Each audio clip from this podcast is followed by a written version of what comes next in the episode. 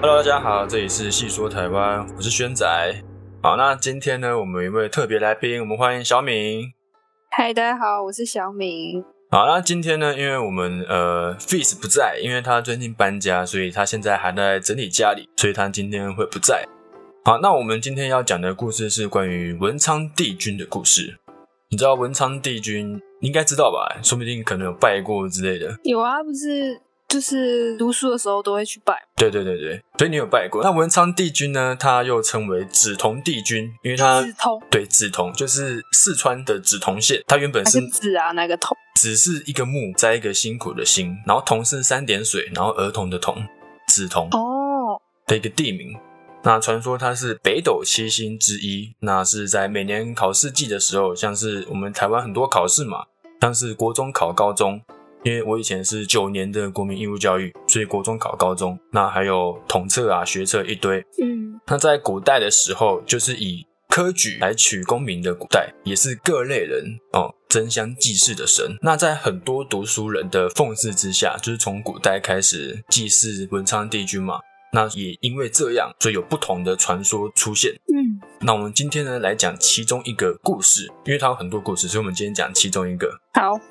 好，那文昌帝君呢，原名叫张亚，亚是亚洲的亚，张亚或是张亚，张啊亚，对，或是有人叫他张亚子、张牙子这样。嗯他是唐朝的越州人，然后后来搬家到四川的梓潼县。嗯哼，哦，那张亚呢，从小就博闻强记，过目不忘，是一位学识非常丰富的读书人。嗯，可是他每次参加科举考试的时候，都是以落榜收场，就考了好几年，他始终都没有上榜。这样，嗯，那直到有一次的落榜之后，张亚他想开了啊，也罢，天意如此啊。那他从此就再也不会进京考试了，每天呢徜徉在山水之间，吟诗作对，过着无忧无虑的生活，就放飞自我了，这样放弃，放弃当学生。那有一天，张亚在山林中游玩的时候，碰到一位白胡子的老人家，那张亚跟这个老人家相谈甚欢，相处的很愉快。那过了很久，就他们相处一阵子之后，才知道说，哎，这个老人家他是一位得道的仙人。嗯，然后张亚就恳求老人家说啊，请您收我为徒吧。那仙人看张亚资质不错，他也就一口答应了下来。那从此呢，张亚就跟着仙人这位仙人四处的云游，附近的居民也没看过张亚这个人了，所以大家都说，哎，可能他已经成仙了，也得到成仙了这样。所以那个仙人不是 活人，嗯他已经死了。应该是活人吧，活人然后修到成仙。其实我们亚洲蛮多神明，就是是从嗯原本是人啊，然后后来成仙变成仙人这样。 哦，也有一些是呃有些人过世嘛，可是他生前的事迹让后来的民众想要祭祀他，然后升格为神这样。所以张亚他也成仙了。哎、大家是这样传说他成仙的啦， 也不知道他有没有成仙，后面可能会讲到。好，好，那过了很久，就可能好几年之后，某一年就到了进京复考的日子。那接下来讲到另外一个人，这个人叫李元哦，姓李，李元，他也住在梓潼，他是梓潼附近著名的孝子，他很孝顺。嗯，那他的父亲很早就过世了，只有他母亲和他相依为命。那李元他母亲呢，为了让他好好的读书，所以四处的帮人家打工。那李元看在心里，也一直希望说自己可以金榜题名，让母亲可以享享清福，不再不用再这样四处奔波的打工。嗯，那考期越来的越近，李元和母亲却还没有筹到足够的旅费可以上路。那李元就跟他妈妈哦母子二人就哭着向天跪拜：“老天爷呀、请帮助我们母子二人吧，提供杯呀、好，那那天晚上呢，李元就做了一个梦，梦里有一个人跟他讲说：“这里有旅费，你可以放心的进京考试，你一定会考上的啊。” 然后李李元就他直接问说送：“他钱哦。大家直接送他钱哦，直接哦。哦然后李元就问说：“哎、你是谁？为什么要帮助我呢？”然后那个人就大笑说：“哈，我也是紫铜人呐、哈然后，同乡的，同乡的。然后李元就猛然惊醒，但是大家周围看也没有看到任何的人，只有看到枕头旁边有一包沉甸甸的黄金啊！ 哇哈，哇哦，真的送钱。对，真的送钱哦，这还不是送钱哦，你个钱黄金还要去兑现。那李元就很开心，大喊说：“啊，谢谢仙人，谢谢仙人呐、啊然后后来李元他进京考试，然后他真的考上了状元，但是他不知道梦中这位仙人的名字，只有听到说，呃，他他也是梓潼人，所以呢，李元就称这位仙人为梓潼帝君，这样，然后就特皇帝君。对梓潼帝君，因为是梓潼人嘛，嗯哼，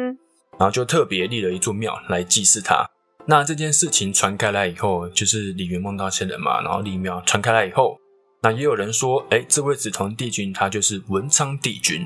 是专门掌管读书人的文运和仕途的。所以呢，对，所以就祭拜文昌帝君的人就越来越多了，这样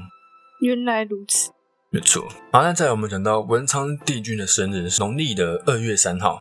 那在古时候啊，每到这一天，不论是秀才还是举人，还是准备应考的学生，或是私塾的老师，那时候是私塾哈，私塾的老师都会准备祭品到文昌庙来祭拜。嗯，那到了现在，可能会呃，最近有考试，或是家长的小孩最近有考试，才有可能比较会专门去祭拜文昌帝君这样。嗯，那我们现在来讲一下，在拜文昌帝君的时候有哪些注意的事项，因为毕竟是有关于你的考试嘛，大考，所以要有些妹妹嘎嘎要注意一下。好像我以前会那个带衣服去，然后会他们会盖章在我衣服上，然后考试那天要穿那一件衣服去考。对对对，那就是所谓的战斗服。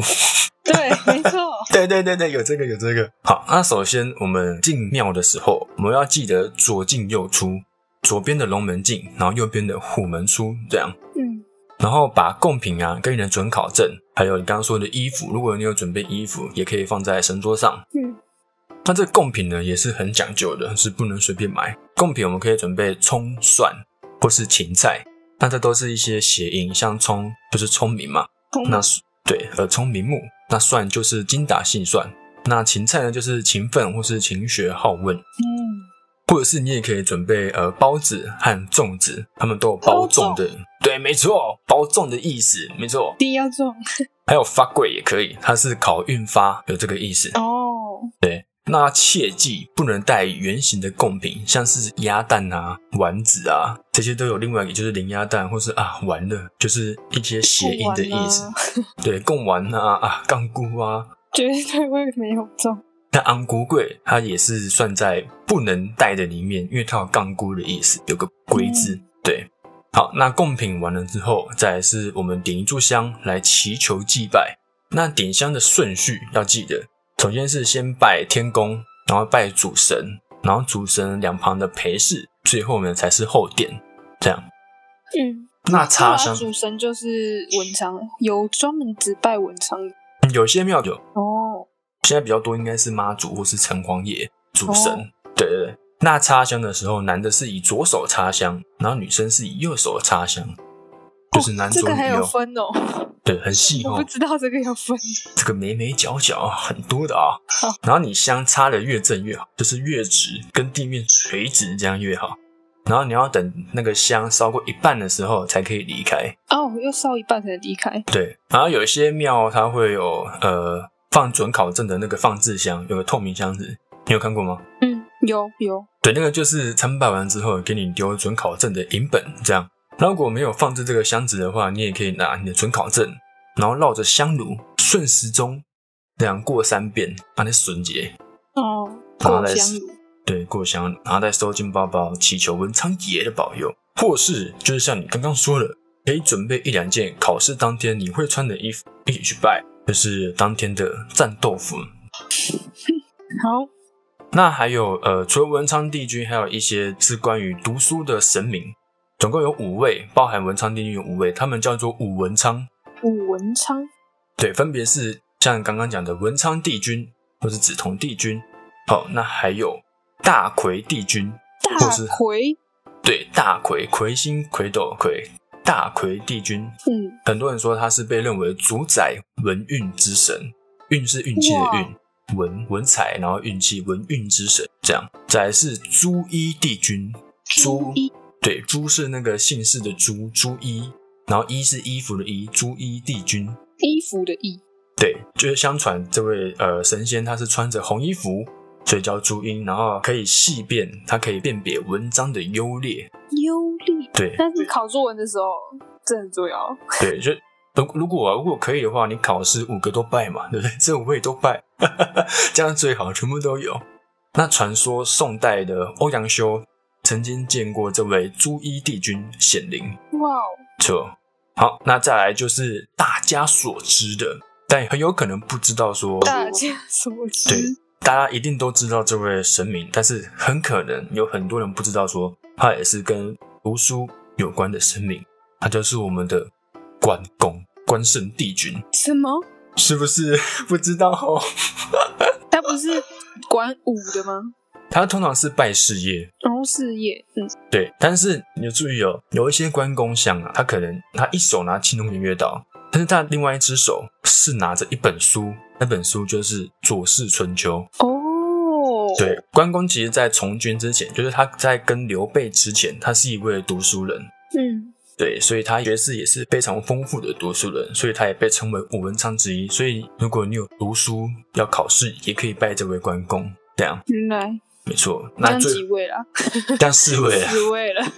还有一位叫福佑帝君，或是又称为纯阳帝君。这位帝君他就是吕洞宾，吕洞宾，没错，应该听过了吧？好耳熟哦。一问就是八仙过海，啊，八仙之一我知道，对我知道。吕洞宾。所以这五个加起来，对，这五位加起来就是武文昌，没错没错。就是如果有机会，如果有一座庙有这五位的话，全部都拜一遍吧。 哪一座庙有这五位全部？感觉很难哦，查一下，这样以后就专门跑那间就好了， 就不用到处没错跑不用了。跑太多地方。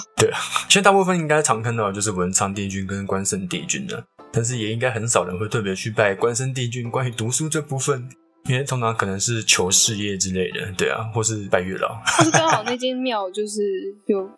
关圣帝君，对，就通常就会觉得顺便这样子。对，全部都拜一遍这样。好，那其实文昌帝君就是大家所说的文昌帝君，他是由蜀王张玉，蜀是那个蜀国的蜀，蜀王张玉，还有刚刚说的紫铜神雅子张雅子，嗯，还有文昌星君这三个神灵合并而成。其实文昌帝君他是有三位神明，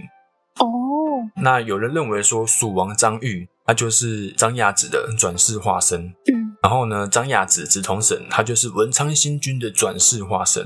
所以啊但其实他们都是同一个人就对了。对，都是同一尊神明这样，只是他可能转世化身了两次，然后刚好就是他们的丰功伟业，生前的丰功伟业都有被民众所一起祭祀，所以他们把他们合并成为叫做文昌帝君这样，那可能就是其他就是他的分灵是吗？给他的分灵，这样说也也可以，合为一个，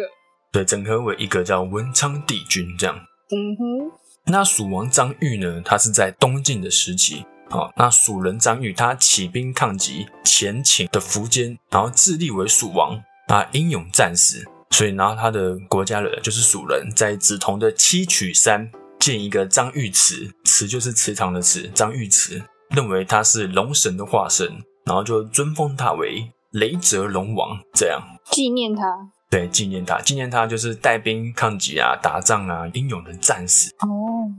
那张亚子就是刚刚有说过嘛，那文昌星君就是指说，因为刚刚有说他是北斗七星之一，就是原本是天上的星星，古人对天上星星的敬仰，然后后来这些星星渐渐的，就是古人把他们神格化，这样嗯，就是从自然神，然后为再他慢们命名。对为他们命名，从自然神，然后慢慢变为人格神，这样就渐渐的这位神话就出来了，就是文昌西君。有很多其实都是都是古人对于天地自然的敬仰，然后去奉祀，久了之后，渐渐地就变成说，哎，有这位的存在，从对天对地变成说有这位的存在。原来如此，哎呦我一直很有印象，那个我我那件被盖章的衣服，被盖章的衣服，怎样？你现在对还啊留着的意思？那件衣服哎、应该还在，但是那个章已经被洗掉了啦，哦，我有看你穿过吗？没有我也不知道哎、哦，好，就算就算有，我也不知道是不是那件衣服了。就哦是有时点代久远，久远没错，时代久远。是考大学的时候拜的吗？还是考对，高考中？大学的时候摆的。哦，我妈就说：“哎、你那个衣服哪一件来？看你考试那天要穿哪一件。”然后我就给他嘛，然后拿回来就发现，哎，我的那个被盖章了。背后被在里面，它盖在哦衣服里面，所以其实外面看不到，就是就哎，我衣服里面有一个章这样子，哦哦，所以你没有跟着去拜，是你妈帮你去。对，就是祈把求东这西样放在那一边祭拜，祭拜完之后再拿回来，哦，一个好宝宝印章没错。你嗯没有盖过吗？没有哎、我没有拜过 你没有智拜过慧神， 假的，说来惭愧啊，因为其实呃，嗯，我是不太会去，就是不会特地去庙里祭拜，通常也都是我妈帮我去祈求这些。因为我对于考试啊，我对于那些成绩并不是很在意，我都觉得尽力就好。那你尽了你的力之后，尽人事，接下来就是听天命了，对不对？所以我不会太去在意说这些。我也不太在意耶，但是就妈妈的心意嘛，对不对，对？啊妈妈还是摆，像比如说你你妈还是会帮你安太岁啊，点安对平安灯哎之，对对啊，光明灯会之类，对，一定会这样。会的啊。对，都会。那以后说不定会讲关于太岁的有时候故就事啊是一个拜心安的，对拜心安，得到心灵的平静。体悟心灵祥和的。没错，哦，我们家自己是有拜那个啦，那个嘿王母娘娘。哦，王母娘娘啊，这么这么大尊啊，对啊，就是好我大们一有尊供啊！奉，我们有固定会去的宫庙，哦，不是在家里放一尊，但是家里也有请请他的分体灵支回来。对对，哦对就哦哦是请他旗插在我们家里这样子。哦，旗子哦，OK 对对 OK。对对对，那你们是去哪一间？在信义区哦，信义区哦，哦叫做三慈宫，三它十算是宫宫，它不是庙，它是宫。它那里那里是有供奉那个，就是王母娘娘，然后那叫什么天公炉，哦，就是天宫大家都会，嗯几乎每一定要有啊每个庙都会对着天公炉嘛，然后还有那个都会在神桌下面的那一尊叫什么？神桌下面就是龙头龟背的。龙，你说龙头龟背嘛？对啊，它叫碧玺霸下，也叫霸下，它是中国的霸下对霸下，霸是霸气的霸。哦，对，那有些人会把霸下跟玄武搞混，那其实是两种是呃不一样。这样，像凤凰啊跟朱雀也是不一样的。嗯，那碧玺它是九龙子的其中之一，那通常是辟邪或是聚财，是权力和长寿的象征。就是我们必须会拜这些，啊你们也会拜然这后还位啊？有哎，对，还有他们后面会摆那个他们祖先啊，哦，你说公主的祖先还是对，公主他们的祖先，哦放在后面哦？因为他们有那个啊，就是公主他们自己是有那个天职的嘛，哎，对，所以可能他们的祖先也是有带有天职，然后这样传下来。但我想说，如果会这样拜祖先，那应该是讲讲积阴德嘛，就是一定有积很多德，因为很多他们都是功劳就是鸡神，哦，那就是哦，那很厉害对，那好几就代是可传以承降的。降神神灵在自己身上。那比方说，他们都没有断过，哎，就是从以前到现在都是一直传承下来。对啊，他们有两个机神，就是会降那个那个王母娘娘跟我忘记另外一个好像好像有一个什么帝君什么的，就是他们会降这两个在他哦也们是身帝上。君，哎、嗯哦，哦，那不错嘛，这个传承的还蛮都没有断掉过，我从小时候就都在那边拜拜，厉害厉害，这样算有点难得，因为现在年轻人都比较不太信这些。我是比较少去了，因为妈妈因为妈妈带我们去，所以我们就去。我比较常去的就是龙山寺，因为比较近。哦，对，龙山寺还有土地公啊，土地公比较长，因为土地信公哎义区是因为离我阿妈家近，啊、都是比较但是近我的也不知道为是主。什么样机缘，所以跑去那边。可能你的祖先或是你阿嬷或是你阿公有受过王母娘娘的帮助过吧，所以就一直以来都去那边之类的。哦，我跟你讲一个很嘿很奇特的故事， 也不是什么奇特故事，就是因嘿为我有一个大学同学，嗯，他是可以他是可以看得到，就是人身上的那个煞气就吗？是磁场或者什哦么磁场光、什么颜色那种光的人，啊然后是可以看到神明，或者是可以看到另一个世界的东西，是天生的还是后来开的？天生的天生的，但是他哦也有公庙，就是在帮助他。啊，帮助他就是还是他去就帮忙希望希望义工他可以就是互希望他可以帮助人类这样的 意思，啊，人帮类。助大家的意思， OK OK，好 因，为他有天职，他看得到啊。这样还不错，就基因的因为我跟他大学同学，然后他就有一次就跟我们，因为大家都很喜欢听这种故事嘛，嗯，对，真 就的是听这 种听那种都很爱 奇奇珍异兽或是奇怪的故事。奇然珍后异兽。然后呢，他就有一次就跟我说嗯，因为我们学校是靠近山，嘿然，后山旁边就是有一个比较偏僻的楼梯间，然后那个楼梯间是有一个饮水机，然后大家都去那边装水，但是嗯平常就没有人，就是有点阴凉，啊就是容易会聚集一些阴气在那边，蚊子啊然什后么的。 哦不是那种， 好，就是是什么什么灵在那边吧。哦，然后那同学就因为他看得到，所以他知道那边有有灵体在那边，所以他都不会过去那边。然哦后，但是我们都没查，所以我们平常还是去那边装水啊，怎么样的。嘿，有一次，他就突然我们聊到这个问题，他就说：“哎、其实他就指我，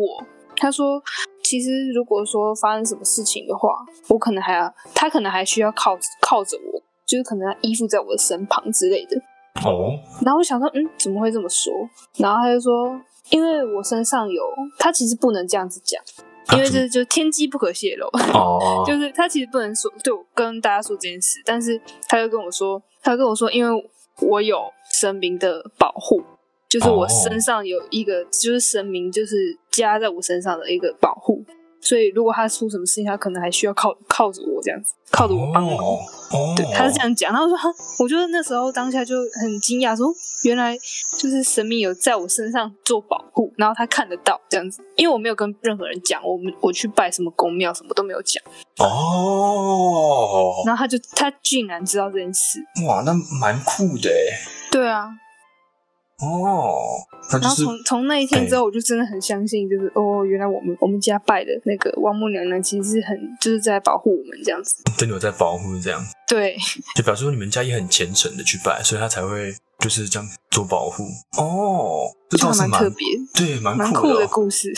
哇，你他没有有这讲哦样讲，我还不知道。而且你没有跟他讲过说你你们家有在拜，这才是重点。然后对，他我看没有得讲。看得出来，他呃，但是他跟我说，其实有如果有在修行的人，像他有这样这种有天职的，但是有在修行的人是不可以跟人家说这种事情，哦，是就是哦不能当做什么茶余饭后的在那边闲聊这 种。他就他就说其实不太好，哦，可能会减寿之类的这样。不是就是有点类似那种，就是可能人家给你下降头，然后他看到了，嗯然后跟你讲，那他可能就会回在他身上。哦哦，会但是遭神报明应。的话是还好了，对。哦如果这如果他看到的是不好的，然后又跟你讲的话，那可能就回到他身上。哦哦是这样子哦，对啊，不能这样破坏，这样就对了。对我有朋友就是被人家下下降头，就是下蛊，然后然后他有个朋友看得到，就跟他讲，然后回去之后他就呃发烧了两三天，哎呀，马上欸、这所谓的现世报吗？好像也 恐怖好，好像也不太对啊。是哦，对啊，哦，那真的都会毁耶。那难怪对啊都、所以难怪都要特别去供庙，因为有神所以明是保不能护，乱才讲不会。对，没错，哦，蛮帅虽的然欸。不太相干呐、 跟今天的故事不太相干，没关系啊，但听到这个故事会觉得哦，多了解一些也是觉得蛮酷的。很酷。其实我阿姨也有哎、就是是第三天生有开天眼，她她有天眼，可是后来就是请请公庙，就我们刚刚那公庙把她关起来，哦，就是她不太想要，她就不想要堪，其扰对对对对对哦，一直被骚扰这样。对，但是她现在是已经是那个啦，基督徒啦，不是她不是啊道教的，啊有天因为眼她觉嫁悟到美国去，什么？她老公是基督徒，但他哇，这个哦，这样子就啊，是嫁夫随夫吧，那也这也算是一种特别哦，有天眼的，然后去当基督徒，没错。好，那因为呃，其实本来之前想说，因为疫情刚开始的时候只有两个礼拜，所以想说，哎，两个礼拜结束之后再录就好了，就没想到疫情一直没有趋缓，就是一直往后延，所以我们就只好用这种线上 podcast 的方式来录制。好，那我们今天这一集就到这里了，那我们下集见，拜拜拜。